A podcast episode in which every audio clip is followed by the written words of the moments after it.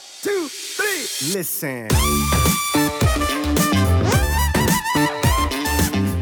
Ich würde immer sagen, okay, erstmal sollte das ein Need sein. Also wenn du an den Punkt kommst, wo du weißt, dass du einfach nicht mehr in der Lage bist, das Volumen und die Intensität zu bringen auf einer Per-Session-Basis, aber du schon sechs Tage die Woche trainierst und deine Produktivität ähm, für jedes Set und jede Wiederholung extremst nach unten geht. Sobald das da ist, eigentlich ist sechs Tage die Woche, äh, beziehungsweise zweimal täglich, ist nichts anderes, als wenn du jetzt von fünf Tage auf sechs Tage gehst. Es ist ja einfach nur eine vermehrte Frequenz. Und für mich ist es halt eben so, dass äh, wenn du das dann aufteilst auf ähm, morgens trainieren und abends trainieren oder was auch immer, morgens und mittags trainieren, ist ja egal, zweimal täglich, dann ist es ja nur dafür da, um einfach ein produktivere äh, Workouts zu haben.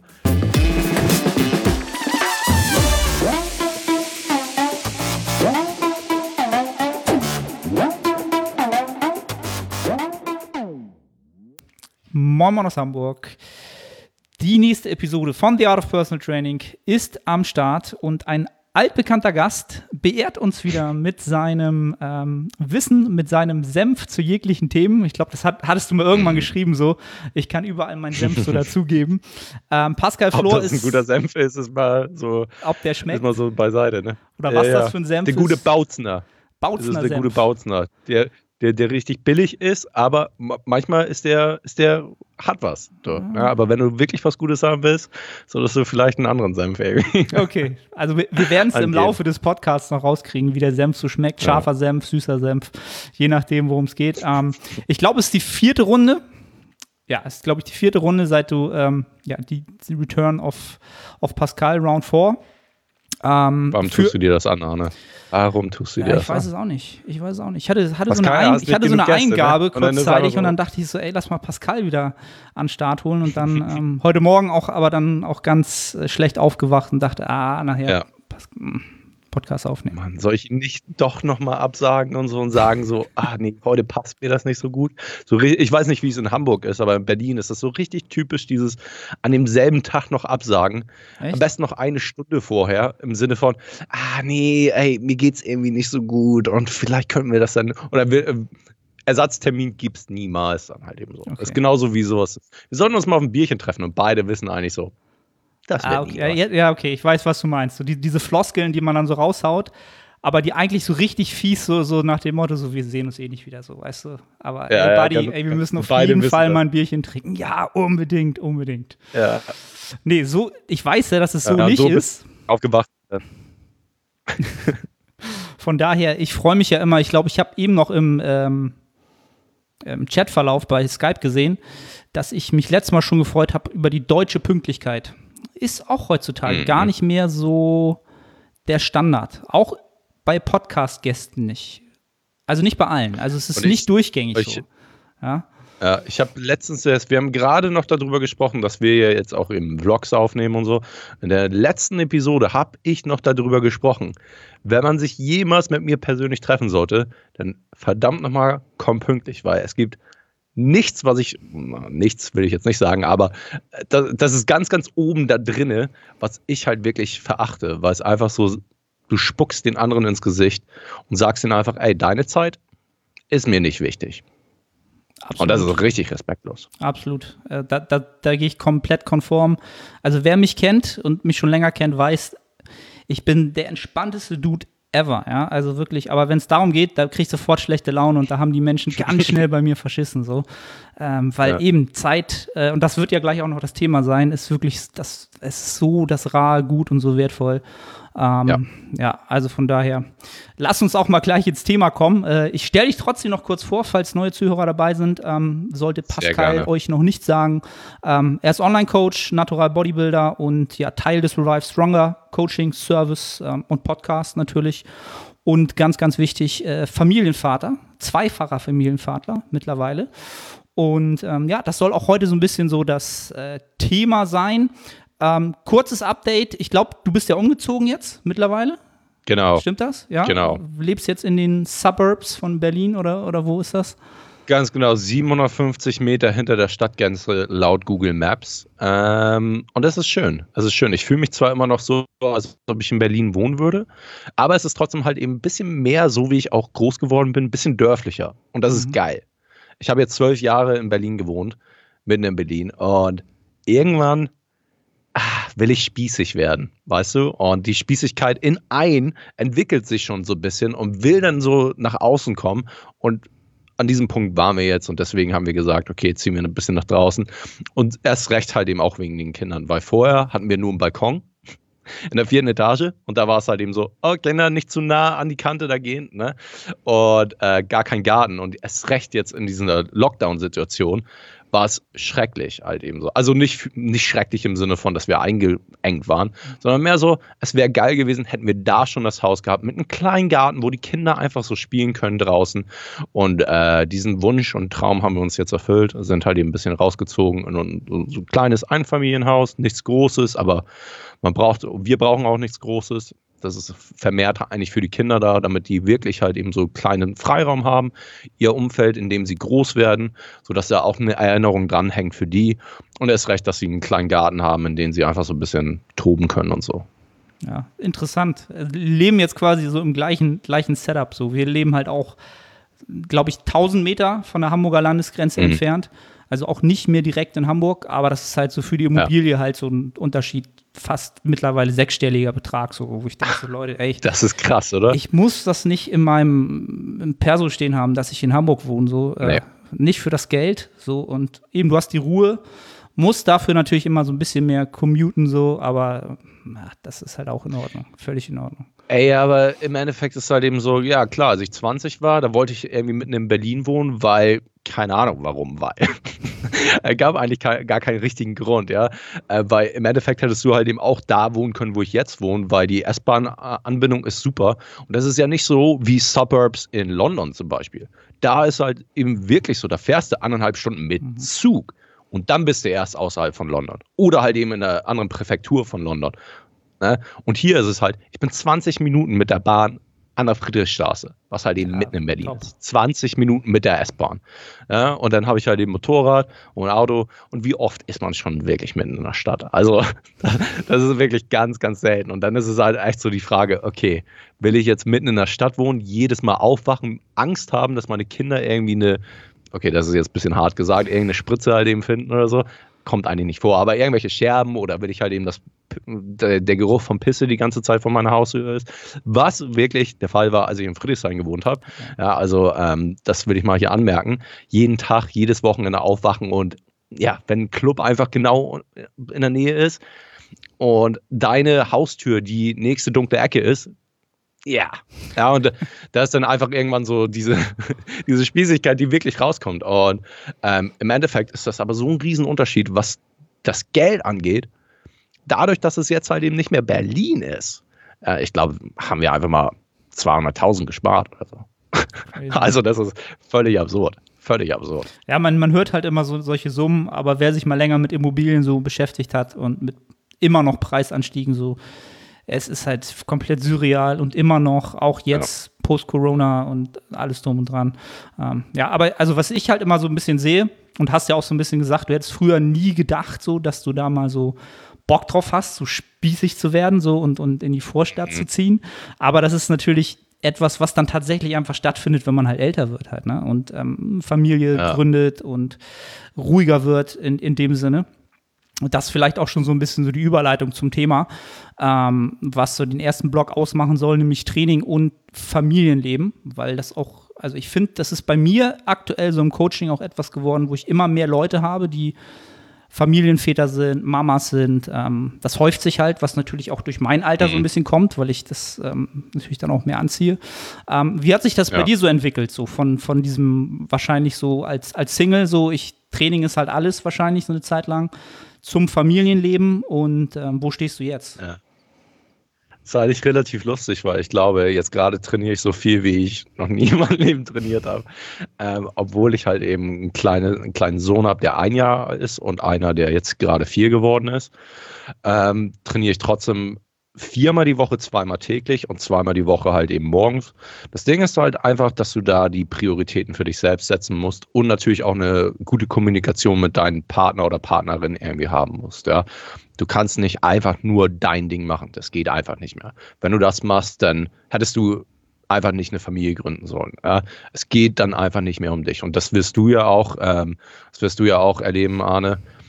Sobald dein Kind geboren wird, verändert sich deine Sichtweise auf, aufs Leben. Ich weiß, das klingt so komisch und alle können irgendwie so, ja, ja, das wird bestimmt so sein. Und wenn du noch kein Kind hast, glaub, glaubst du, ja, das, das kann ich mir vorstellen, aber du weißt einfach noch nicht, was das bedeutet. Ey.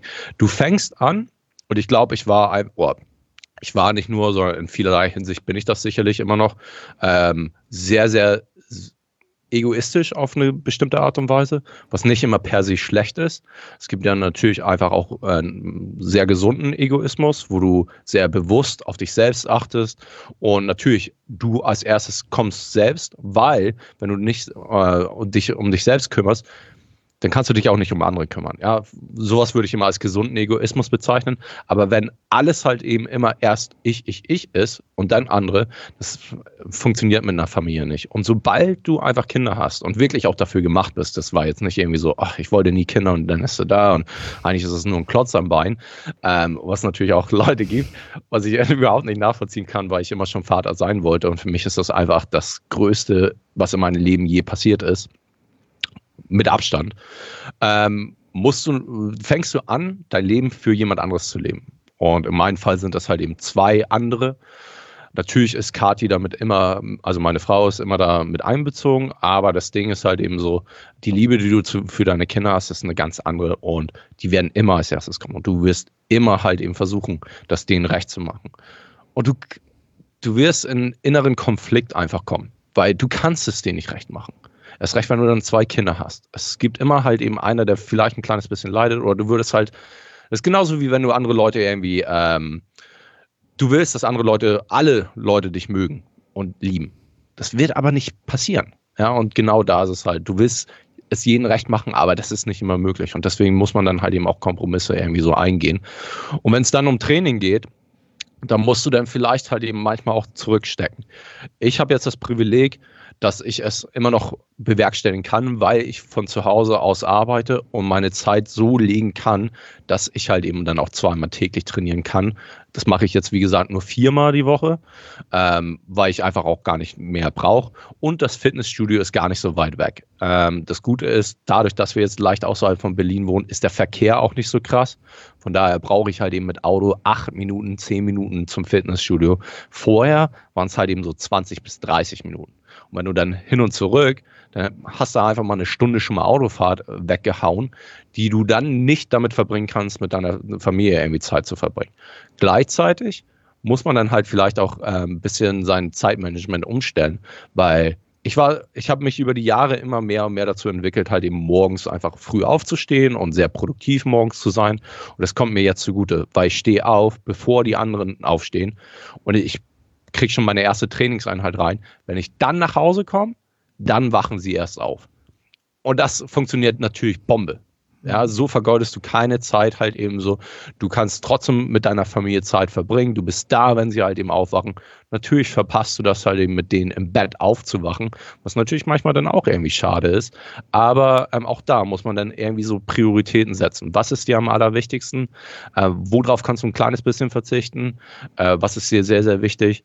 Und dann musst du dann halt eben da Zeitmanagement einfach das irgendwie bewerkstelligen. Und es ist schon du musst schon jonglieren. Und ich habe vor dem Podcast schon zu dir gesagt, wenn ich vor drei Jahren zurückblicke und da Single war und da dachte, ich habe viel um die Ohren.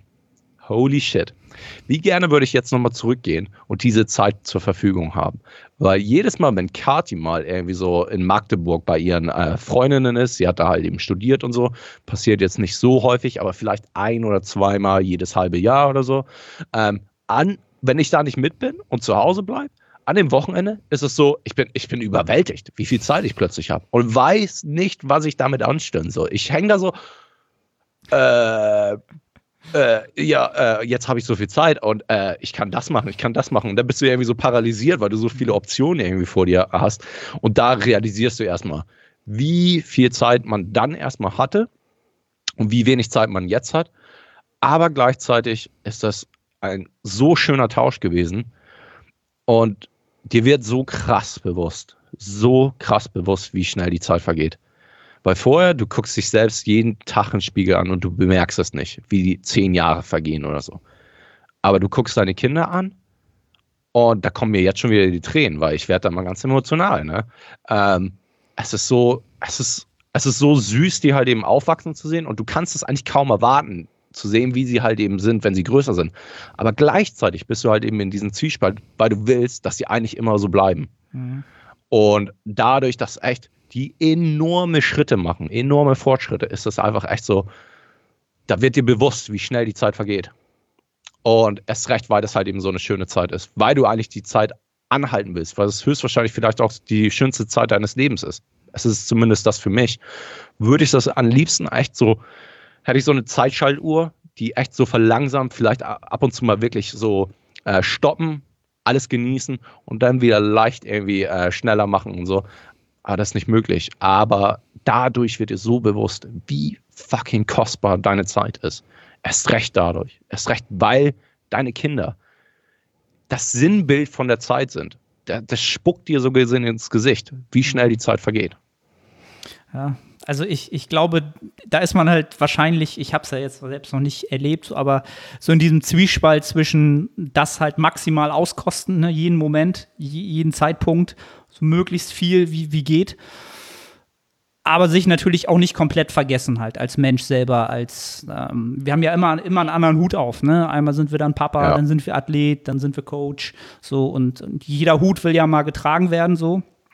Ähm, und einen dann ganz abzulegen, ist halt auch immer Pain. Und das ist dann meistens auch etwas, wo man sich dann natürlich auch auf Dauer natürlich auch nicht gut fühlt. Und das projiziert man dann wahrscheinlich dann auch auf die Kinder zurück, halt, weil man dann hat man das vielleicht drei Jahre genossen und merkt dann so, ja, aber ich habe gar nichts anderes ja. gemacht. So, das ist halt auch immer gefährlich. So, und ich habe halt so aus meiner Erfahrung heraus von den Menschen, mit denen ich zusammenarbeite, wirklich die, die am besten damit klarkommen, sind wirklich die, die einen Partner haben, mit dem sie halt wirklich von Anfang an in die Kommunikation gegangen sind, ähm, die sich wahrscheinlich aber auch schon vorher so gekannt haben, wussten halt, ey, ja. mein, mein Partner ist halt Bodybuilder so, das kostet halt schon irgendwie ein bisschen Zeit und ist halt auch manchmal so ein bisschen Word. Ähm, aber wenn man das zusammen versucht hinzukriegen und der Partner halt auch weiß, wie wichtig einem das ist, ähm, dann klappt das natürlich. Dass es da trotzdem mal immer zu, klar, auch zu Problemen kommt, ist klar, aber im Großteil der Zeit ist halt die, ähm, das Verständnis grundsätzlich einfach da halt, ne, für, für den Partner. Ja. Ähm, und dann klappt das halt. Und da, da habe ich halt schon so die wildesten äh, Sachen gesehen, dass Workouts halt so äh, irgendwie so in fünf Chargen über den Tag verteilt wurden. So, weil mhm. das gerade mal nicht anders ging. So, Kind war krank und kreuz und quer, aber irgendwie geht's dann halt alles. Aber es ist halt, ähm, ja, es ist halt immer so ein, ähm, wie sagt man das? Spagat zwischen verschiedenen Welten, so, ne? Ist es. Ähm, für mich, wie gesagt, ich habe ja das Privileg, dass ich von zu Hause aus arbeite und ich weiß, dass es für mich noch viel einfacher ist als für wiederum andere. Ich kann mir immer die Zeit nehmen, um wirklich runterzugehen und einfach mal meine Kinder in den Arm nehmen. Ich weiß, das kann nicht jeder und dafür bin ich auch unglaublich dankbar, weil ich kann halt eben auch eine extreme Verbindung zu meinen Kindern aufbauen, die vielleicht andere Väter, und leider Gottes ist es immer noch dieses Schema, dass die Frau einfach noch viel mehr von, den, von der Kinderzeit halt eben einfach hat, ja, und einfach nochmal ein ganz anderes Ver Verhältnis zu dem Kind aufbauen kann. Und ich bin diesmal jetzt zu Hause. Ich kann, ich kann halt eben jeden Tag mein Kind sehen. Manche, manche Elternteile und ich beziehe mich jetzt wieder einfach auf das klassische Modell, weil es einfach immer noch so, so vertreten ist, ähm, ist der Vater, der ist vielleicht halt eben mal für zwei Wochen nach der Geburt hat er einfach mal so Vaterschaftsurlaub oder so, ja, oder vielleicht vier Wochen so. Aber danach ist er dann halt eben wieder arbeiten und sagen wir jetzt mal, der hat einen 9-to-5-Job oder vielleicht sogar noch länger, ja, dann kommt, dann, dann geht er halt aus dem Haus, wenn vielleicht der Kleine immer noch schläft oder die Kleine und kommt nach Hause, hat vielleicht noch andere Dinge zu tun oder so, ja, weil das Leben steht ja nicht still. Ja, du musst halt eben dich auch noch um andere Dinge kümmern und dann hast du vielleicht noch ein oder zwei Stunden Zeit für dein Kind am Tag. Ja, und da, da bin ich so krass dankbar für, dass ich halt die Möglichkeit habe, von zu Hause aus zu arbeiten. Und auch wenn da die Zeit limitiert ist, es ist natürlich will man irgendwie immer das, was man nicht haben kann, weil ich würde, ich würde mir wünschen, einfach zu sagen, ich muss jetzt nicht arbeiten, ich kann jetzt einfach die ersten Jahre wirklich immer mit meinem Kind irgendwie Zeit verbringen. Aber das ist natürlich auch unrealistisch. Du sagst es selbst, es gibt halt eben mehrere Hüte, die getragen werden wollen und auch getragen werden müssen. Du kannst ja nicht einfach alles stehen und liegen lassen, nur weil das so ein schöner Moment ist. Das wäre halt eben kindliches Verhalten, ne, wo es halt einfach so ist, ja, ich vernachlässige jetzt all meine Verpflichtungen, nur weil ich jetzt den Hund haben will. Ja? Und ähm, im Endeffekt ist es dann aber eben so, du musst eine Balance finden.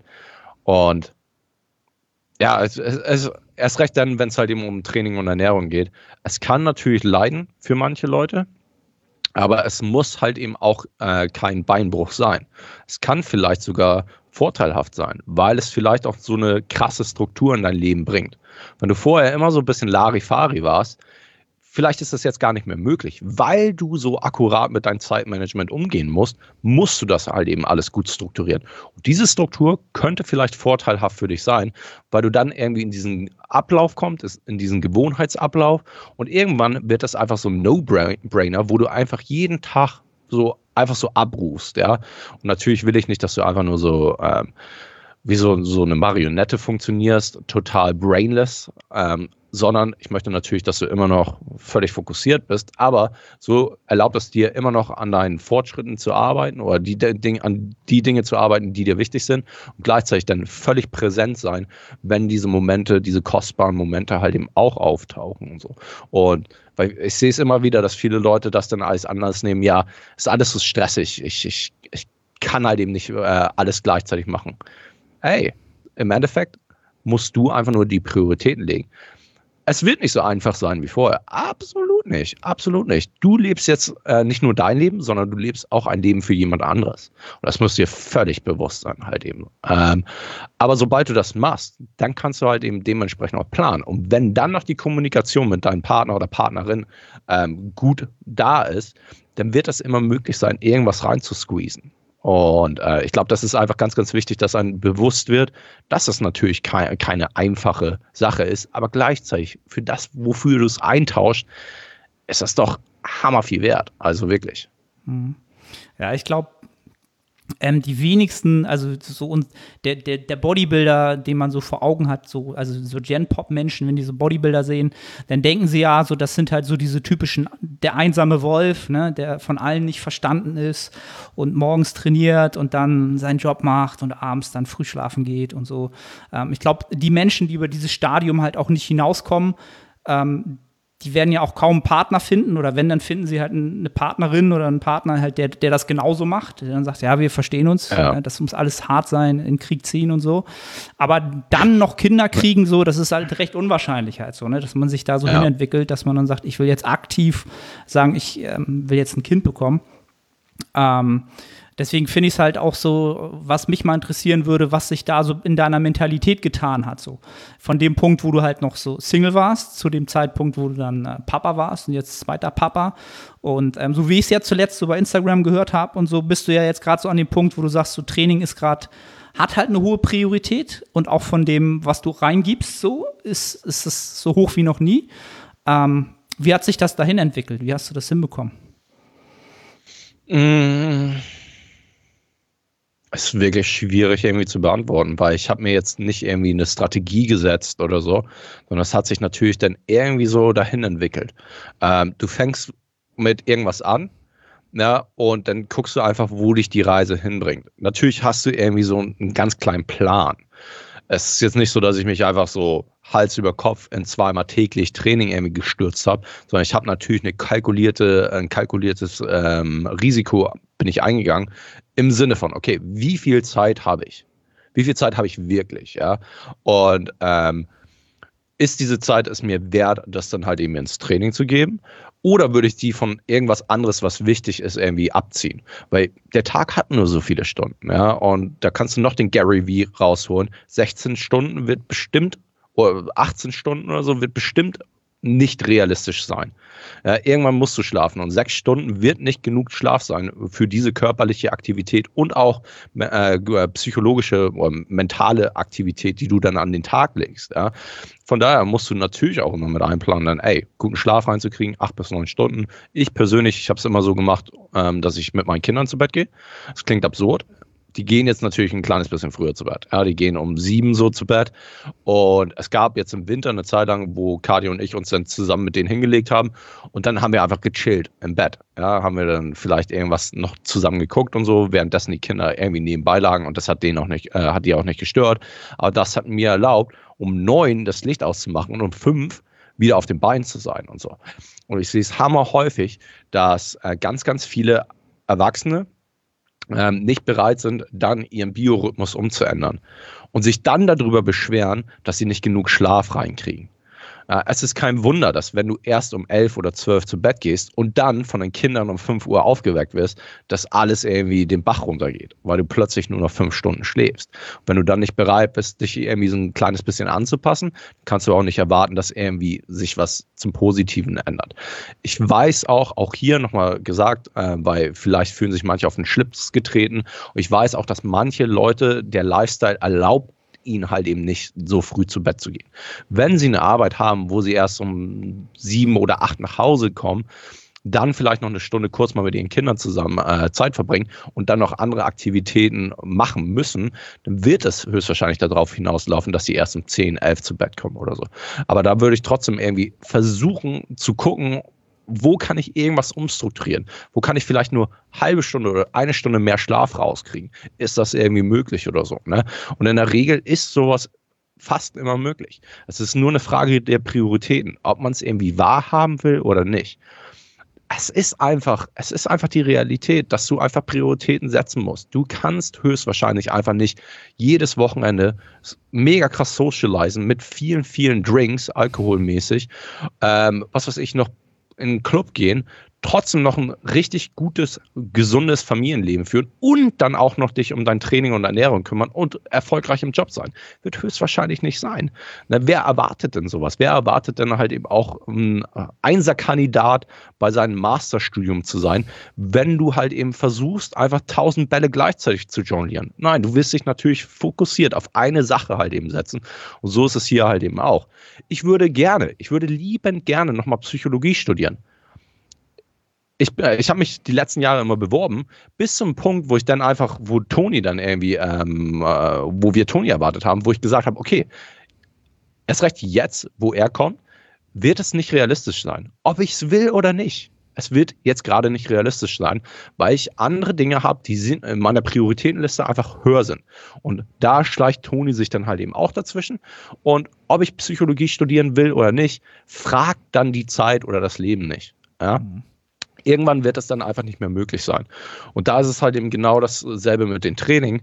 Ähm, man muss sich einfach realistische Ziele vor Augen halten. Ähm, wenn du limitiert bist in der Zeit und nicht bereit bist, sechs Tage die Woche zu trainieren, hey, cool, ja, dann musst du, musst du das einfach so akzeptieren und das Beste aus vielleicht fünf Tagen die Woche machen und so. Aber ich würde da nicht irgendwie auf eine negative Art und Weise daran gehen, sondern einfach immer versuchen, das Positive, ich weiß, das klingt immer so cheesy, aber versuchen, das Positive da drin zu sehen und das irgendwie umzudrehen und zu sagen, okay, ey, wenn ich schon nicht irgendwie sechs Tage trainieren kann, aber fünf Tage trainieren kann, dann mache ich das meiste aus der Zeit, die ich halt eben habe. Ja, und das ist, das so sollte es fast bei jeder Sache sein, die du angehst, anstatt dann Larifari anzugehen und zu sagen, ja, ey, jetzt chillen wir erstmal eine Runde. Ähm, du bist halt im Unternehmen angestellt und von den zehn Stunden, die du arbeitest, hast du erstmal drei Stunden Quatschpause mit deinen Kollegen, zwei Stunden Raucherpause, dann hast du noch eine Mittagspause und effektiv hast du nur vier Stunden gearbeitet oder irgendwie sowas. Ich weiß jetzt nicht, ob ich die, äh, ob ich die Stunden richtig kalkuliert habe, aber ähm, einfach nur als Beispiel. Und so ist es halt eben auch. Du kannst entweder dich entscheiden, halt eben diverse Dinge gleichzeitig zu machen, richtig fokussiert, musst natürlich dann auch abwägen, wie realistisch das auf lange Sicht ist, oder du äh, machst halt eben auch da eine, eine, realistische Kalkulation und sagst halt eben so, okay, das glaube ich ist realistisch für mich. Und dann könntest du immer noch einfach mehr und mehr dazu addieren, wenn das möglich ist. Ja. Ich habe halt eben auch noch ein Hobby, was halt eben Motorräder angeht. Ich habe eine Garage und wie oft bin ich da schrauben? nicht sehr häufig, obwohl ich es gerne würde. Aber die Zeit, die ich dann mal irgendwie zur Verfügung habe, die ah, mache ich lieber dann gerade mit, meinem, mit meiner Familie. Und die Zeit wird irgendwann kommen. Die Zeit, die du mit deinen Kindern hast, holy shit, die Zeit wird so schnell vorbei sein. Sobald die irgendwie sieben, acht sind, fangen die ja schon an, halt eben keinen Bock mehr zu haben, mit dir irgendwie Zeit zu verbringen und so. Und spätestens dann kannst du sicherlich wieder andere Hobbys irgendwie nachgehen. Natürlich, wenn wir jetzt um Training und Ernährung sprechen, wir wollen natürlich jetzt keine, äh, keinen Rückschritt sehen. Wir wollen natürlich trotzdem immer noch vorangehen. Aber wie viel brauchen wir dann wirklich, um voranzuschreiten? Wenn du jetzt nicht gerade eine Pro-Card in Natural Bodybuilding oder was weiß ich, auch Normal Bodybuilding machen willst oder so, dann kannst du schon enorm viel erreichen. Enorm viel. Mit viermal die Woche Training. Ja? Also da haben wir genug Case Studies da draußen. Ja? Und viele gehen halt eben erst recht bei, bei unserer Crowd, könnte ich mir vorstellen. Viele gehen dann irgendwie davon aus, ja, ich muss sechs Tage trainieren von MEV to MRV, äh, MEV to MRV, äh, so und so viele Sets, bla bla. Ja, und im Endeffekt, ey, wir haben so viele, wir haben so viele Beispiele, wo es halt eben auch anders geht. Und erst recht, wenn es halt eben um Muskelerhaltung geht. Die Hauptsache ist da, glaube ich, einfach nur, ey, solange du Fortschritte machst, ist das einfach irrelevant dann erstmal. Fortschritte sind erstmal das allgemeine Ziel, wenn du halt eben trotzdem noch trainieren willst. Könntest du dann die Fortschritte halt eben noch vermehren? Höchstwahrscheinlich. Und dann musst du halt eben, wie, wie gesagt, zurückgehen und dann einfach mal abwiegen, okay, wie viel Zeit habe ich, was bin ich bereit, einfach noch mehr da reinzupacken. Und ähm, was kann ich machen, ohne dass es vielleicht die anderen um mich herum negativ noch beeinflusst. Und dann kannst du halt eben gucken, ey, ist vielleicht noch mehr drin.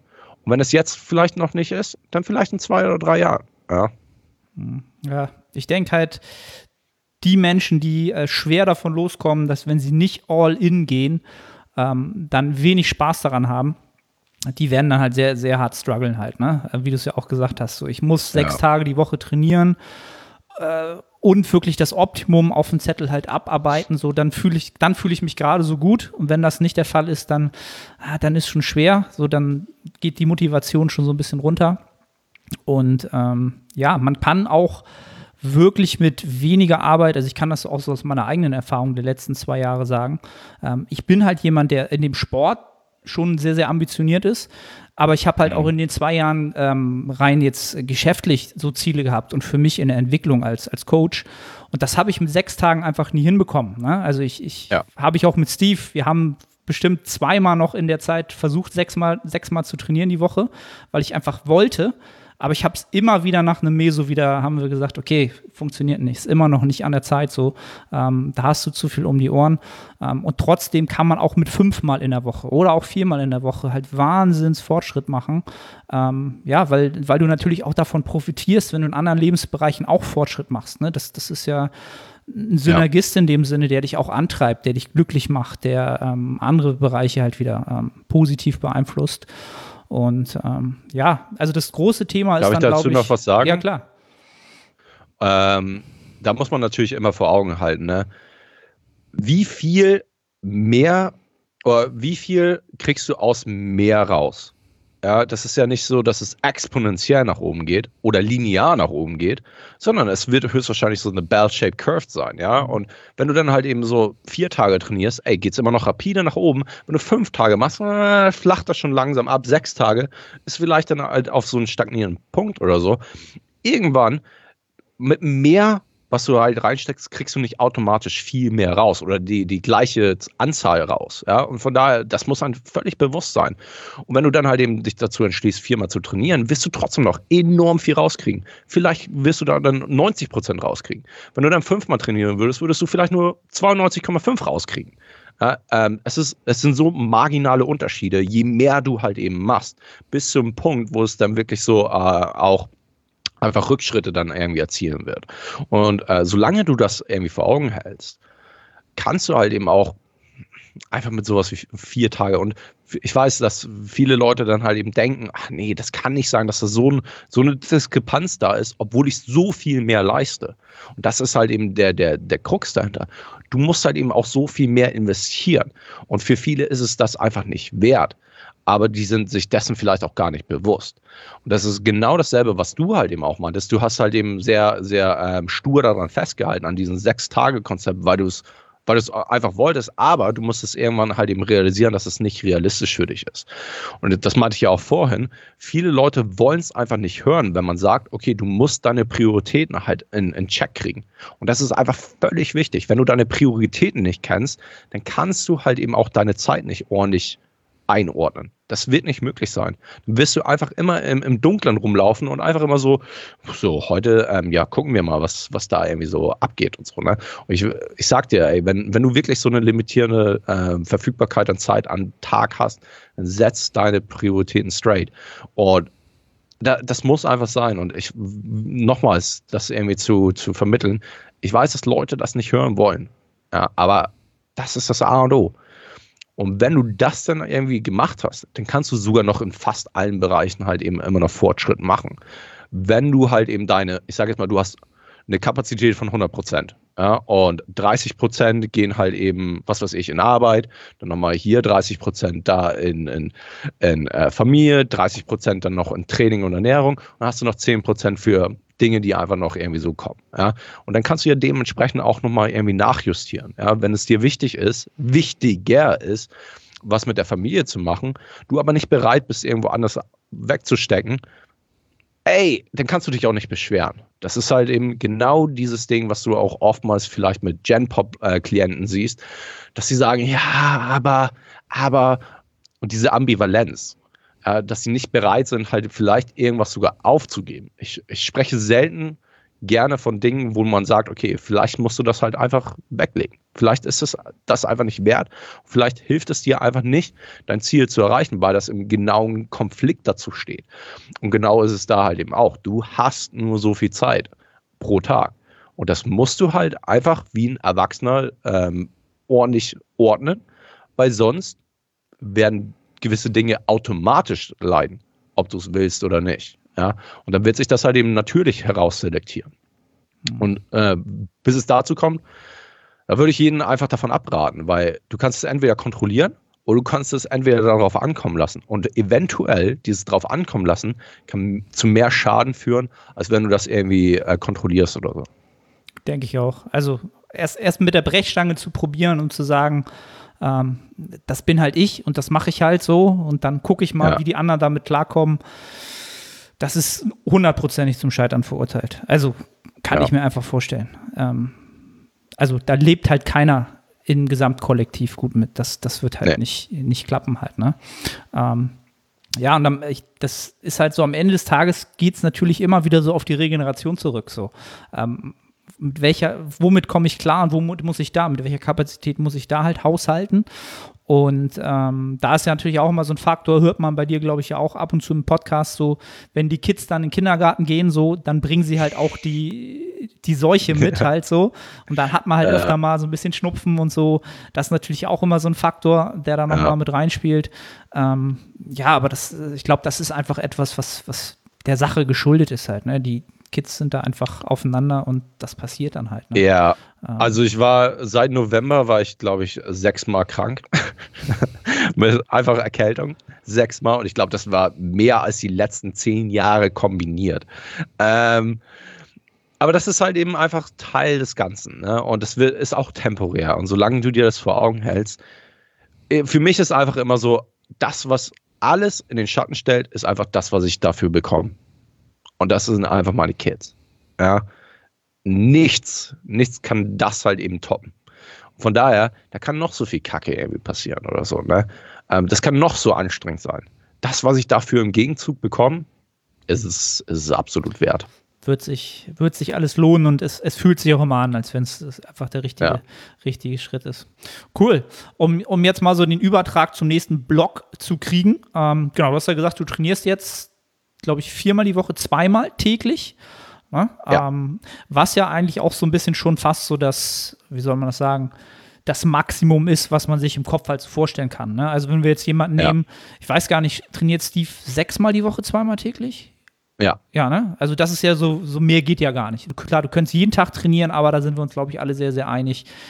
Wir müssen halt irgendwann regenerieren und adaptieren halt, ne? Ja. Aber das ist halt schon so richtig, richtig viel, ja, viel Einheiten halt, ne? Zeitlich muss, kann man, Ja. können wir gleich mal drüber reden. Ähm, Vielleicht kannst du mal ganz kurz so den, den Zuhörern einfach mal so einen Insight geben, so wann macht das überhaupt Sinn und welche Voraussetzungen Setzungen müssen da überhaupt erstmal gegeben sein, damit man überhaupt drüber nachdenkt, zweimal am Tag zu trainieren. Ja. Also wir haben einmal einen Podcast aufgenommen mit Jared Feather, Charlie Young Mhm. und äh, Mike Istertel. Nur zu dem Thema, da würde ich einfach sagen, bevor ich jetzt irgendwie so mega versuche, das irgendwie ähm, in 15 Minuten oder so reinzupacken, dann würde ich einfach sagen, okay, check mal den Podcast aus. Andernfalls hat Steve auch noch eine Präsentation dafür gemacht äh, auf unserer Member-Site. Das würde ich sonst auch nochmal abchecken. Und sonst kann ich jetzt natürlich nur so meine persönliche Erfahrung damit reinbringen.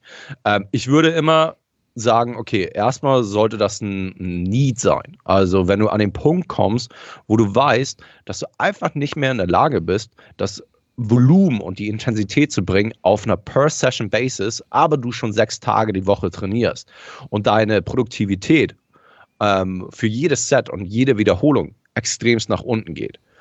Sobald das da ist, eigentlich ist sechs Tage die Woche, ähm, beziehungsweise zweimal täglich, ist nichts anderes, als wenn du jetzt von fünf Tage auf sechs Tage gehst. Es ist ja einfach nur eine vermehrte Frequenz. Und für mich ist es halt eben so, dass äh, wenn du das dann aufteilst auf ähm, morgens trainieren und abends trainieren oder was auch immer, morgens und mittags trainieren, ist ja egal, zweimal täglich, dann ist es ja nur dafür da, um einfach ein produktivere äh, Workouts zu haben. Der Fehler, den äh, viele machen, ist, dass wir einzelne Sessions zu betrachten. Das heißt halt eben so, ey, ich pumpe einfach das Volumen hoch, weil ich mich gut fühle. Und du wirst dich gut fühlen. Aber das ist ja genau das, was du damit erreichen willst, weil du per Session, wenn du das alles in einer Session machst, dich scheiße fühlen würdest, wenn du irgendwie bei der dritten oder vierten Übung angekommen bist. Deswegen splittest du das auf, damit die Arbeit und die Qualität an Repetitions viel höher ist. Um dir ein Beispiel zu geben, ich habe halt eben meine Lower Body Sessions in Quad und Hamstring aufgeteilt. Also morgens mache ich Quads und dann mittags oder abends mache ich Hamstrings und dann die äh, zweite äh, Lower Body Einheit ist genau umgekehrt. Morgens Hamstrings und dann abends Quads. Das Ding ist halt eben für mich, wenn ich dann, ich muss einfach leider Gottes ein bisschen mehr Volumen fahren und ich würde lieben, einfach wenig Volumen fahren zu können. Das soll mal gesagt sein, weil viele denken halt eben so, ja, ich muss auch viel Volumen machen. Ich habe halt um einmal ein Beispiel zu geben, was ich halt hier in meiner Overreaching-Woche machen musste. Fünfte Woche war es jetzt. Da musste ich zum Beispiel den einen Tag sieben Sets an Hack Squats machen, gefolgt von äh, drei Sets an Leg Extensions. Das alleine. Danach habe ich halt eben noch was, äh, drei Sätze für Bauch gemacht. Ja, und das war's. Hätte ich danach noch meine Hamstring-Sachen machen müssen, was dann einfach nochmal fünf Sätze RDLs war, gefolgt von drei Sätzen an Leg Curls, da wäre nichts gewesen da wäre gar nichts im Tank gewesen. Und deswegen war es halt eben für mich einfach so eine ganz klare Needs Analysis, wo ich gesagt habe, okay, das brauche ich und deshalb muss ich X machen. Und deswegen war es für mich klar, okay, ich muss zumindest diese Session aufteilen, ich muss die andere Lower Body Session aufteilen und dann habe ich halt eben noch zwei Upper Body Sessions aufgeteilt, wo es dann halt eben so AM und PM war, also die erste Upper Body Einheit, dann äh, die, die, die äh, Upper Body Einheit in der Mitte. Also ich hatte vorher Upper Lower, Upper Lower Upper fünf Tage die Woche. Da habe ich in der Mitte halt eben so die Push und Pull an zwei verschiedenen Tagen gemacht. Also das ist jetzt wirklich so Upper Lower Push Pull Upper äh, Lower Upper und dann wirklich die Uppers zweimal täglich und die Lowers zweimal täglich und dann die Push und Pull Mhm. an jeweils einzelnen Tagen. Und für mich war es dann halt einfach so aus der Notwendigkeit heraus. Und das ist ganz, ganz wichtig äh, für jeden, der halt eben damit mit den Gedanken spielt. Ich würde es wirklich nur machen äh, aus einer Notwendigkeit. Und zweitens, wenn du wirklich den Lifestyle hast, der dir das erlaubt. Weil erstens erfordert das viel, viel mehr Zeit. Das ist nicht damit getan, dass du dann halt eben einmal trainierst und dann, ah, nochmal ein zweites Mal trainierst. Du musst halt eben viel mehr auf deine Ernährung achten. Weil du halt eben zweimal am Tag auch eben aktiv bist. Und nicht nur Larifari bin, irgendwie ähm, laufen aktiv, sondern du gehst halt eben zweimal dann doch relativ hart. Und was da am wichtigsten ist, ist einfach sich darüber bewusst sein, dass deine Erholung viel mehr gefordert ist, viel mehr gefordert ist, weil es hat sich nicht damit gegessen, dass du einmal diesen äh, Stimulus setzt und einmal diesen Stress setzt, den Stress setzt du jetzt zweimal. Du teilst den auf. Und von daher ist es halt eben einfach eine viel höhere Stressfrequenz in dein Leben jetzt plötzlich. Und das muss ein Bewusstsein. Ich habe schon viele gesehen, die zu zweimal täglich Training übergestiegen sind, mit denselben Volumen und könnten plötzlich gar nicht mehr sich davon erholen. Weil jetzt plötzlich zweimal enorme Stressphasen in dem Alltag stattfanden.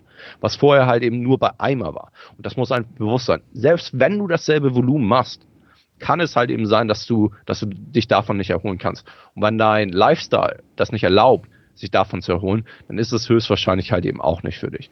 Ähm, und dazu sollte dann eben gesagt sein, du musst einfach wirklich konservativ starten. Es ist so verlockend, da reinzugehen, sich jede einzelne Session anzugucken und de zu denken, wow, das ist ganz schön, ganz schön, ganz schön kurze Sessions und super, super easy.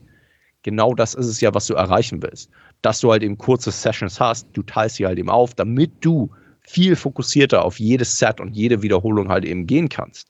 Wenn du jetzt plötzlich anfängst, einfach jede Session als einzelne Session anzusehen und einfach das Volumen hochzuballern, weil du fühlst dich ja gut, aber deshalb machst du es ja, dann kann es halt eben sehr, sehr schnell darin enden, dass du entweder verletzt oder dich irgendwie ähm, einfach ausgeburnt bist und so und dann hast du nichts von dem erreicht, was du eigentlich erreichen wolltest. Und zwar wirklich dein Training zum nächsten Level zu bringen. Nein, dann hast du dich einfach nur zerstört. Und das ist eigentlich genau das Gegenteil, was wir erreichen wollen. Wir wollen, wir machen ja so eine Dinge, um wirklich vermehrt Fortschritte zu sehen. Und nicht um einmal gegen die Wand zu fahren und dann erstmal irgendwie für zwölf Wochen im Krankenhaus zu liegen oder so. Na, um mhm. das jetzt mal ganz extrem äh, äh, als Exempel zu bringen. Ja, also ich glaube, es gibt, genau, es gibt halt genügend Pros und Cons, also für, für diese Situation. Ähm, kam mir halt auch so ein bisschen in den Kopf das Thema, weil ich halt auch einen Klienten habe, der auch zu dem ersten Thema passt, halt Familienvater, aber der hat halt ein Home Gym mhm. schon immer gehabt. Ähm, und wir sind halt schnell zu dem Szenario gekommen, wo, wo halt genau der Alltagsstress groß wurde und wo es einfach Sinn gemacht hat, auch bei nur vier oder fünf Trainingstagen, zu sagen, okay, ey, ja. ich kann morgens äh, die, die schweren Sachen reinkriegen, da bin ich noch fresh, ja. aber wenn ich abends von der Arbeit komme, da habe ich zwar noch ein Zeitfenster so von einer halben, dreiviertel Stunde, aber da kann ich halt nur noch so Isolationsübungen machen, weil ich einfach mental, ich kann die, die Intensität nicht mehr bringen. Ne? Und ähm, ja. das reicht dafür und dann ist halt perfekt. Ne? Und dann komme ich, komm ich halt super klar damit. Das kann halt auch klappen. Aber das ist natürlich, du hast natürlich in dem Szenario auch kein, ähm, keine An- und Abfahrt. Das ist natürlich auch immer so eine ja. Sache halt, ne? Wenn man halt. Und erst recht für solche Leute, ne? Ist es halt eben auch optimal, wenn die halt eben wissen, okay, ey, ich gehe, ich krieg die erste Trainingseinheit rein, wenn die Kinder immer noch schlafen. Aber wenn ich jetzt im Gym gehen oder ins Gym gehen würde, würde mich erstmal Anfahrtszeit und so. Und zweitens, wenn ich das alles in einer Session rein äh, versuche reinzukrampen, wäre es halt eben so, ey, vielleicht brauche ich zwei oder drei Stunden für eine Session da sind wir auch beim nächsten äh, Ding nochmal. Ich habe es auch gemacht, weil meine persönliche Präferenz ist, kürzere Einheiten ähm, im Gym zu haben. Ich mag es überhaupt nicht, da zwei oder drei Stunden zu sein. Auch wenn vielleicht zwei Sessions genau dieselbe Zeitspanne sind, von insgesamt zwei Stunden oder so was ungefähr hinkommt, äh, mag ich es lieber aufteilen, als das in einmal zu machen. Und gleichzeitig mein Fokus auf jedes Set und jede Wiederholung ist halt eben viel besser. Aber das wäre vielleicht auch eine, eine, ähm, eine Möglichkeit für viele, die es einfach nicht mögen, halt eben länger im Gym zu sein, wo einfach auch ein bisschen die Motivation runtergeht und sobald sie dann irgendwie beim Bizeps angekommen sind, ist es einfach nur so, ah, du gehst durch die Range of Motion durch, hast aber eigentlich gar keinen Bock mehr da zu sein. Wie viel oder wie produktiv ist dann dieses Set? Höchstwahrscheinlich sehr, sehr unproduktiv. Ja? Warum dann nicht, wenn du, wie gesagt, die Zeit dafür hast, den Lifestyle dafür hast, ähm, die Erholungsmöglichkeiten dafür hast, warum dann das nicht irgendwie so aufteilen, wenn das irgendwie für dich möglich ist. Und das recht habe ich das schon öfters gesehen bei, bei Leuten, die ein kleines Home Gym haben, Familie zu Hause haben und die Möglichkeit haben, dann morgens eine kleine Trainingseinheit reinzukriegen und abends eine kleine Trainingseinheit reinzukriegen auch da perfekt halt, wenn, wie gesagt, diese anderen Sachen in Check sind. Ja. Ich glaube, das Wichtigste ist dann auch wirklich zu sagen, okay, wo bringe ich halt so die meiste Readiness ins Training? Das heißt, ähm, wenn ich es halt aufteile ja. in zweimal, dann bin ich halt die meiste Zeit des Trainings halt, kann ich halt die Intensität reinbringen, die ich haben will. Oder ist es für mich halt einfacher, doch wirklich anderthalb, zwei Stunden zu trainieren? Dann habe ich zwar auch am Ende immer so ein bisschen diesen Decrease da drin, aber in der Baseline bin ich halt höher. Ne? Und das, das muss Ja. man sich halt wirklich ganz klar vor Augen rufen, ähm, weil das kann ich auch so ein bisschen aus meiner Erfahrung jetzt während des Lockdowns sagen. Da habe ich halt auch zweimal am Tag trainiert. Und nach zwei Monaten war es dann bei mir halt wirklich so, dass viele Einheiten am Nachmittag halt dann auch von der Readiness nicht mehr so fresh waren halt. Ne? Dass ich gesagt, boah, Total. ich bin, ich bin, ich bin fix. Also wenn ich jetzt dran denke, jetzt hochzugehen, dann wird mir schlecht. So, dann so, ach, puh, ne, echt, okay, zieh durch, mach's jetzt. So, Ja, und dann, und Ich glaube, viele unterschätzen das aber auch, ne? Weil sie denken, ey, ich gehe so gerne ins Gym. Ich, ich, ich würde am liebsten da den ganzen Tag Ja. verbringen, ne? Und plötzlich sind sie dann konfrontiert, halt eben so zweimal täglich ins Gym zu gehen. Wo es dann echt so, wow. Also das kann wirklich, wirklich an der Motivation knabbern. Selbst für die mega dedicated Athletes. Da habe ich auch schon Leute gesehen, die einfach irgendwann keinen Bock mehr auf Training hatten. Und was auch voll normal ist, wenn du das zweimal täglich machst, zu so einer Intensität, irgendwann ist der Körper einfach so, Alter, was tust du mir an? Ich habe keinen Bock mehr auf diesen Scheiß, Mann. Ey, lass mal, lass mal hier wieder ein bisschen ruhiger fahren und so. Ne? Und äh, man kann das auch natürlich als Block einfach implementieren. Ja. ja, das ist natürlich auch immer eine Möglichkeit. Und das Recht ähm, verhindert das, dass es einfach zu viel wird auf lange Sicht. Aber das ermöglicht dir trotzdem dann halt eben zu gewissen Momenten einfach vielleicht dann doch nochmal ein kleines bisschen mehr rauszuholen und so. Vielleicht halt eben, ich, ich, weiß, ich weiß immer noch nicht, wie sehr ich davon überzeugt bin. Ähm, aber vielleicht halt eben sowas sogar in dem Mesozyklus. Ich probiere das gerade mit einem Athleten aus, ähm, dass er in Woche 3 und Woche 4 anfängt, halt eben so ein paar Sessions dann aufzusplitten. Ich weiß nicht, ob man dadurch vielleicht ähm, künstlich sein MAV nach oben treibt. Mhm. Das könnte sein.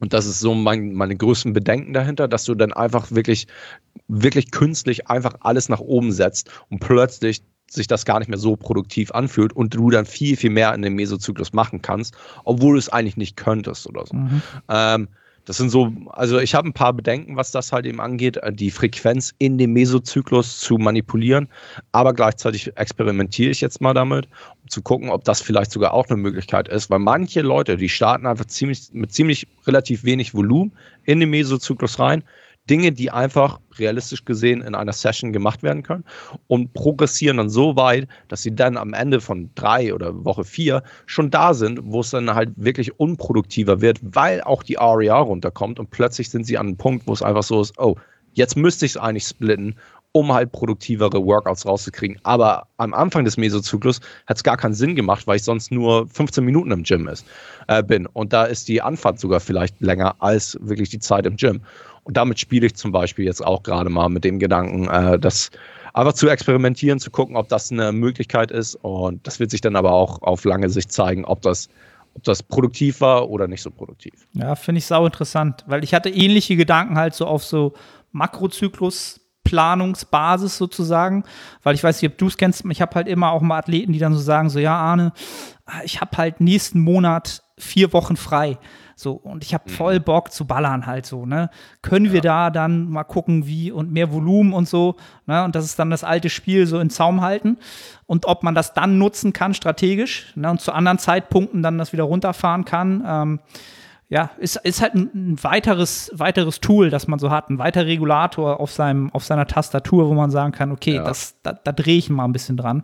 Ähm, Man sollte Ja. halt eben echt nicht vergessen, dass man immer noch irgendwie ähm, die Intensität und die, die, den Fokus im Training bringen muss, weil was auch bei mir einfach so war, ich bin da, da selbst einfach mal in diese Nische geraten, wo ich glaube ich viel zu viel Dinge analysiert habe und vergessen habe, einfach wirklich reinzugehen und eigentlich zu ballern. zu ballern, ja. Und das sollte eigentlich immer noch, immer noch ähm, ja, ein Haken dahinter gesetzt werden. Das sollte eigentlich immer da sein. Ja? Du solltest eigentlich nach jeder Session einfach wirklich so rausgehen. Selbst wenn das vier REA war, am Anfang des Mesozyklus, sollte echt so sein, Puh, das war, war eine krasse Session, ey. Also nach jedem Set solltest du echt so, alter Schwede, das, also erst recht SLDLs oder RDLs.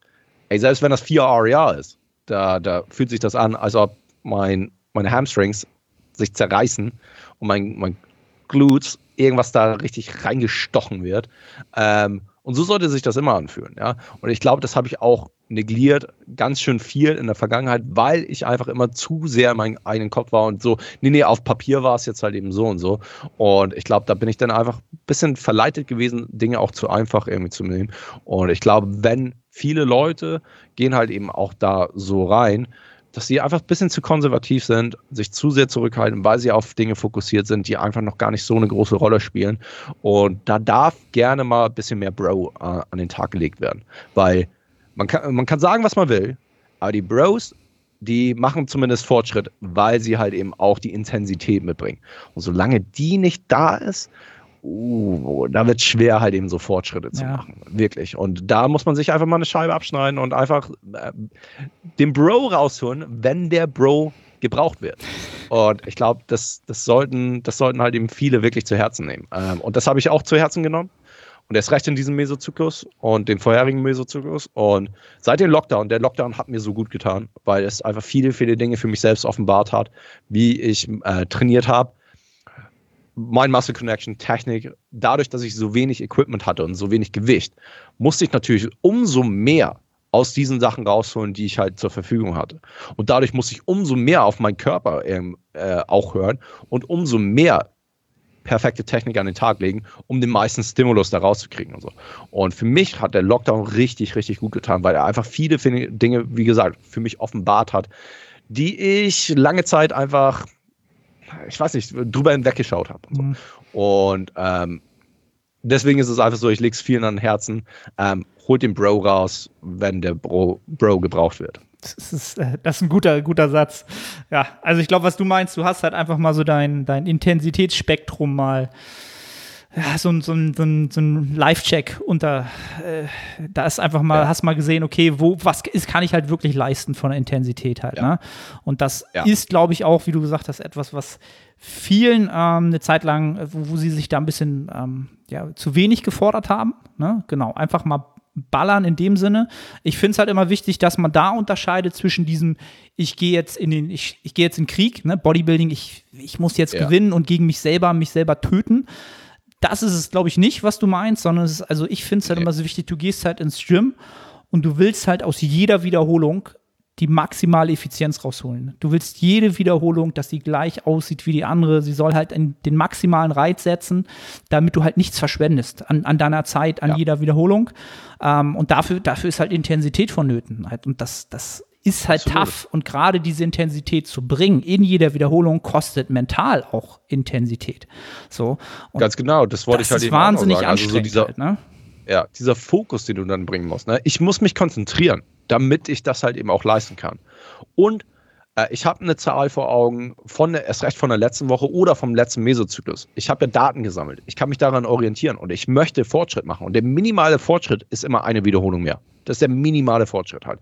Irgendwann, wenn du irgendwie 20, 30 Jahre dem Buckel hast, wird das auch selbst da ein bisschen unrealistisch, jedes Mal eine Wiederholung mehr oder dann halt irgendwann äh, 2,5 Kilogramm mehr auf der, auf der Stange oder so. Irgendwann wird das selbst unrealistisch, ja. Aber da bist du dann schon an einem ganz anderen Punkt. Und darüber müssen wir gar nicht reden, weil ich glaube nicht, dass viele Listener da sind, die 20, 30 Jahre unter dem Buckel haben. Die, die haben schon ganz andere, ganz andere Sachen dann irgendwie ja. schon äh, muskulär an ja, ähm, aber was ich da einfach will, ist, dass du auch schon mit dem Fokus reingehst. Okay, ich fokussiere mich auf jedes Set. Und in dem Set auf jede Wiederholung. Und nicht halt eben so, so, jetzt habe ich mein Workout hier und dann gehen wir da einfach mal in den, äh, ins Workout rein. Ich möchte, dass du da wirklich so fokussiert bist, wie überhaupt nur möglich. Ich gehe in das Set jetzt rein, habe eine Zahl im Kopf und ist einfach so, sagen wir jetzt einfach mal, ich möchte mindestens hier 14 machen. Und zwar mit der Prämisse, dass meine Form genauso perfekt ist wie letzte Woche. Weil sonst, sonst ist das ja kein wirklicher Progress. Dann gehe ich halt einfach rein und dann, wenn ich zwei, drei Wiederholungen von diesen 14 Wiederholungen weg bin, dann kann ich ja schon ausmachen, ob ich sogar vielleicht mehr machen kann oder nicht. Und je näher ich an diese 14 rankomme, desto ein besseres Bild kriege ich natürlich auch, okay, ist da vielleicht sogar 15 Wiederholungen drin, ja, bevor ich dann vielleicht bei zwei Aria bin obwohl ich vorher geplant hatte, nur bei 14 zu sein und so. Und dafür musst du dich natürlich konzentrieren. Und das ist schwer. Erst recht, wenn du super schweres Gewicht halt eben machst, dein Körper einfach mega annihiliert wird in dem Moment, sich dann noch zu fokussieren. Okay, ey, habe ich vielleicht noch ein kleines bisschen da? Ähm, ist schwierig. Und das kommt nur, wenn du deine Technik perfektionieren kannst oder hast, weil du dann nicht mehr darauf fokussiert sein musst. Weil wenn du dich die ganze Zeit auf Technik konzentrieren musst, so, oh nee, jetzt muss ich das machen, jetzt muss ich diesen Cue machen, ja, dann kannst du dich auch nicht auf dein Biofeedback irgendwie konzentrieren. Und dann weißt du manchmal gar nicht mehr, wie viele Wiederholungen du gemacht hast, weil du einfach so, scheiße, waren das jetzt irgendwie zehn Wiederholungen oder war ich bei zwölf Wiederholungen und so, ja. Und da sind wir schon bei ganz anderen Thema und so. Aber was einfach richtig wichtig ist, ist wirklich so, ich glaube, was einen riesen Unterschied macht, und das habe ich auch da, wie gesagt, lange, lange, vielleicht auch bei meinen Athleten einfach so ähm, nicht wirklich beachtet. Und ich glaube, mein Approach ändert sich ja natürlich auch immer, wie ich Leute trainiere und so. Und ich glaube, da hat sich mein Coaching auch extrem geändert, wo ich halt eben sage, ich möchte jetzt vermehrt halt eben auch äh, Technikvideos von dir sehen. Und ich möchte jedes Mal hören, jeden, in jedem Check-in, okay, wo hast du diese Session gespürt und hast, ich möchte ganz objektiv von dir hören, ob du das Gefühl hast, wirklich alles gegeben zu haben. Und da musst du mich nicht beeindrucken, da musst du dich selbst nicht beeindrucken. Ich möchte das ganz objektiv und das kann jeder machen. Ich, ne, wenn du auf deine Session zurückblickst und sagst, okay, habe ich hier wirklich alles gegeben, habe ich das da gespürt, wo ich spüren sollte? Und jeder kann objektiv sagen, ja oder nein. Und da gehören gar keine Emotionen hin. Weil diese Emotionen, wenn die da sind, dann werden sie dir nur dein Progress halt eben vermiesen. Weil wenn du dich selbst anlügst, dann wirst du keine Veränderungen machen. Und wenn du diese Veränderungen nicht machst, dann wirst du körperlich auch keine Veränderungen machen.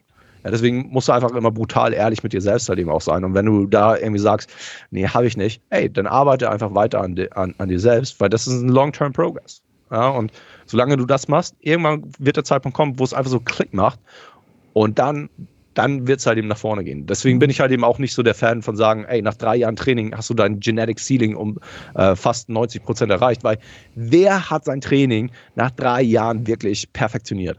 Niemand. Oftmals dauert das einfach zehn Jahre oder so. Ja. Bis du am Punkt bist, wo es wirklich so ist, okay, ich weiß jetzt, was mein Muscle Connection ist, ich weiß, wie es sich anfühlt, ich weiß, was gute Technik ist und so. Und selbst wenn du es heute denkst, dass du es weißt, fünf, in zwei Jahren wirst du nochmal eines Besseren belehrt oder so. Und selbst nach 15 Jahren, nach 20 Jahren hast du dann immer noch diese Aha-Momente. Ja.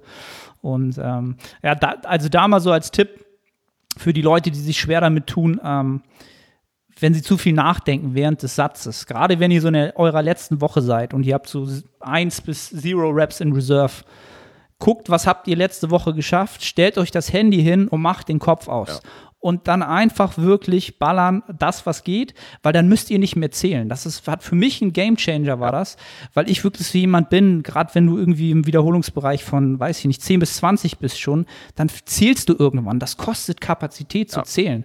Und so stelle ich das Handy hin und guck danach, werte ich halt aus. So, habe ich alles ja. gegeben, habe ich das rausgeholt, war die Technik 1A, passt. Ey, was? Ich habe drei Wiederholungen mehr geschafft, als ich dachte, so, ne? So, und das ist ganz oft der Fall, dass man sich zu oft verkopft, so, ne? Ja, und dann hast du Daten für den nächsten Mesozyklus, wo an, an, anhand du die erste, zweite, dritte Woche so gesehen planen kannst. Genau. Und dich orientieren kannst. Ne? Also die letzte Woche ist wirklich dafür da, einfach nochmal alles zu geben. Und erst recht da. Ne, wir haben darüber gesprochen, den Bro rauszuholen, wenn der Bro gebraucht wird. Und erst recht in der letzten Woche, Alter. Hammer guter Tipp. Also habe ich auch noch nicht drüber nachgedacht, einfach Handy hinzustellen und nicht zu zählen, sondern einfach mal wirklich Einfach sich machen. auf Dinge zu konzentrieren und das ist halt eben einfach, einfach nur das Set, ohne zu zählen und so. Ähm, ist ein super Tipp. Also habe ich vorher nicht dran gedacht und ich glaube, das werde ich auch diversen meiner Klienten geben, weil es dann halt eben auch nicht von, so eine verkopfte Sache ist, von wegen, nee, das waren halt eben elf Wiederholungen für ein Aria oder so. Ne? Wenn dann einfach mal so ist, ey, okay, wir haben hier ganz, ganz viele Übungen mit Zero Aria. Stellst jetzt einfach das Handy hin. Du zählst es nicht, sondern du gibst einfach alles. Richtig, richtig gute, ja, richtig guter Mach mal. Also man, man ist dann wirklich so, aber macht euch darauf gefasst, dass ihr auch so ein bisschen schockiert sein werdet, dass ihr dann so denkt, so retrospektiv, ey, warum habe ich das nicht immer schon gemacht? Wie viele Raps habe ja. ich jetzt schon fünf Jahre lang auf der Strecke gelassen? Ja. Aber das ist, das ist eine völlig andere Sache. Ähm, ja, cool, Pascal. Man sollte weiß, niemals irgendwie zurückblicken. Ja, Na, ich, ich weiß, dass du so noch Anschlusstermine hast, von daher will ich dich auch ja. nicht länger aufhalten. Ähm, vielen, vielen Dank für deine Zeit. Ähm, Gibt es doch irgendwas, du, was du pluggen kannst? Ähm, einmal werde ich den ja, Podcast einmal unten reinhauen, ähm, den du erwähnt ja. hast, zu den Tour-Day-Training. Ähm, ja, wir haben jetzt vor kurzem äh, The Minicut Movement gelauncht. Das ist äh, eine ich weiß nicht, ob dein, deinen Leuten, deinen Listenern Minicut Ja, was sagt. Ich gehe stark davon Ja. aus. Und äh, Steve hat in 2016 halt eben so Group Coaching gemacht, äh, Minicut Movement, wo man dann halt eben begleitet wurde für, ich glaube, acht Wochen damals. Und jetzt haben wir es halt eben größer und besser gestaltet, was halt eben so ein automatischer Prozess ist, wo du dich dann anmelden kannst. Und dann natürlich hast du trotzdem immer noch irgendwie die Guidance von uns. Da kriegst du dann halt eben automatisch ähm, updatendes Spreadsheet, gleichzeitig auch noch Ressourcen, Videoressourcen, die dich durch diesen Minicut leiten, so effizient und, und äh, erfolgreich wie überhaupt nur möglich, sodass du einfach mal ja, lernst, wie man wirklich einen guten Minicut irgendwie so, so macht und dich auch selbst auf die nächste Phase deines äh, Gaining-Blocks vorbereitest oder so. Cool. Also für alle unter euch, die äh, immer schon mal das Thema irgendwie sexy fanden, aber nicht sich getraut haben, sich damit so ähm, das mal umzusetzen, ist das, glaube ich, ein gutes Tool, ähm, um den Erfahrungswert einzuholen und dann ähm, das zu machen. Cool. Äh, Pascal, Cool. ich danke dir nochmal für deine Zeit. Once again, das vierte Mal Ja. macht immer sau Spaß und äh, der Senf schmeckt. Ka können wir jetzt mal als Fazit äh, am Ende äh, Der gute. Bautzner, weißt du, der, der, der ist billig, aber was der leisten kann, das glaubst du oftmals nicht. Ey, der, der kann was. Der kann, Der was. kann was. Der überrascht jeden. ähm, nee, Arne, es war mir auch wie immer eine Freude. Äh, vielen, vielen Dank, dass ich äh, mal wieder auf deinem Podcast sein durfte. Da, sagt man das so? Auf deinem Podcast sein durfte. Ja, ich glaube, ja. Ähm, ich werde jetzt gleich mit Steve reden, also dein Coach, Improvement Season Podcast. Das ist der nächste Anschlusstermin. Cool. Also ähm, sign ich jetzt off und äh, sage Ihnen dann Hallo. Ja, und ich denke mal, wir machen irgendwann ein fünftes Mal. Ich, Ja, bin mir, so ich, bin mir, ich bin mir sehr, sehr sicher sogar. Dann grüß mal Steve schön und ähm, ja, produktive Trainingstage, mein Lieber. Ciao, ciao. Du rein. Ciao.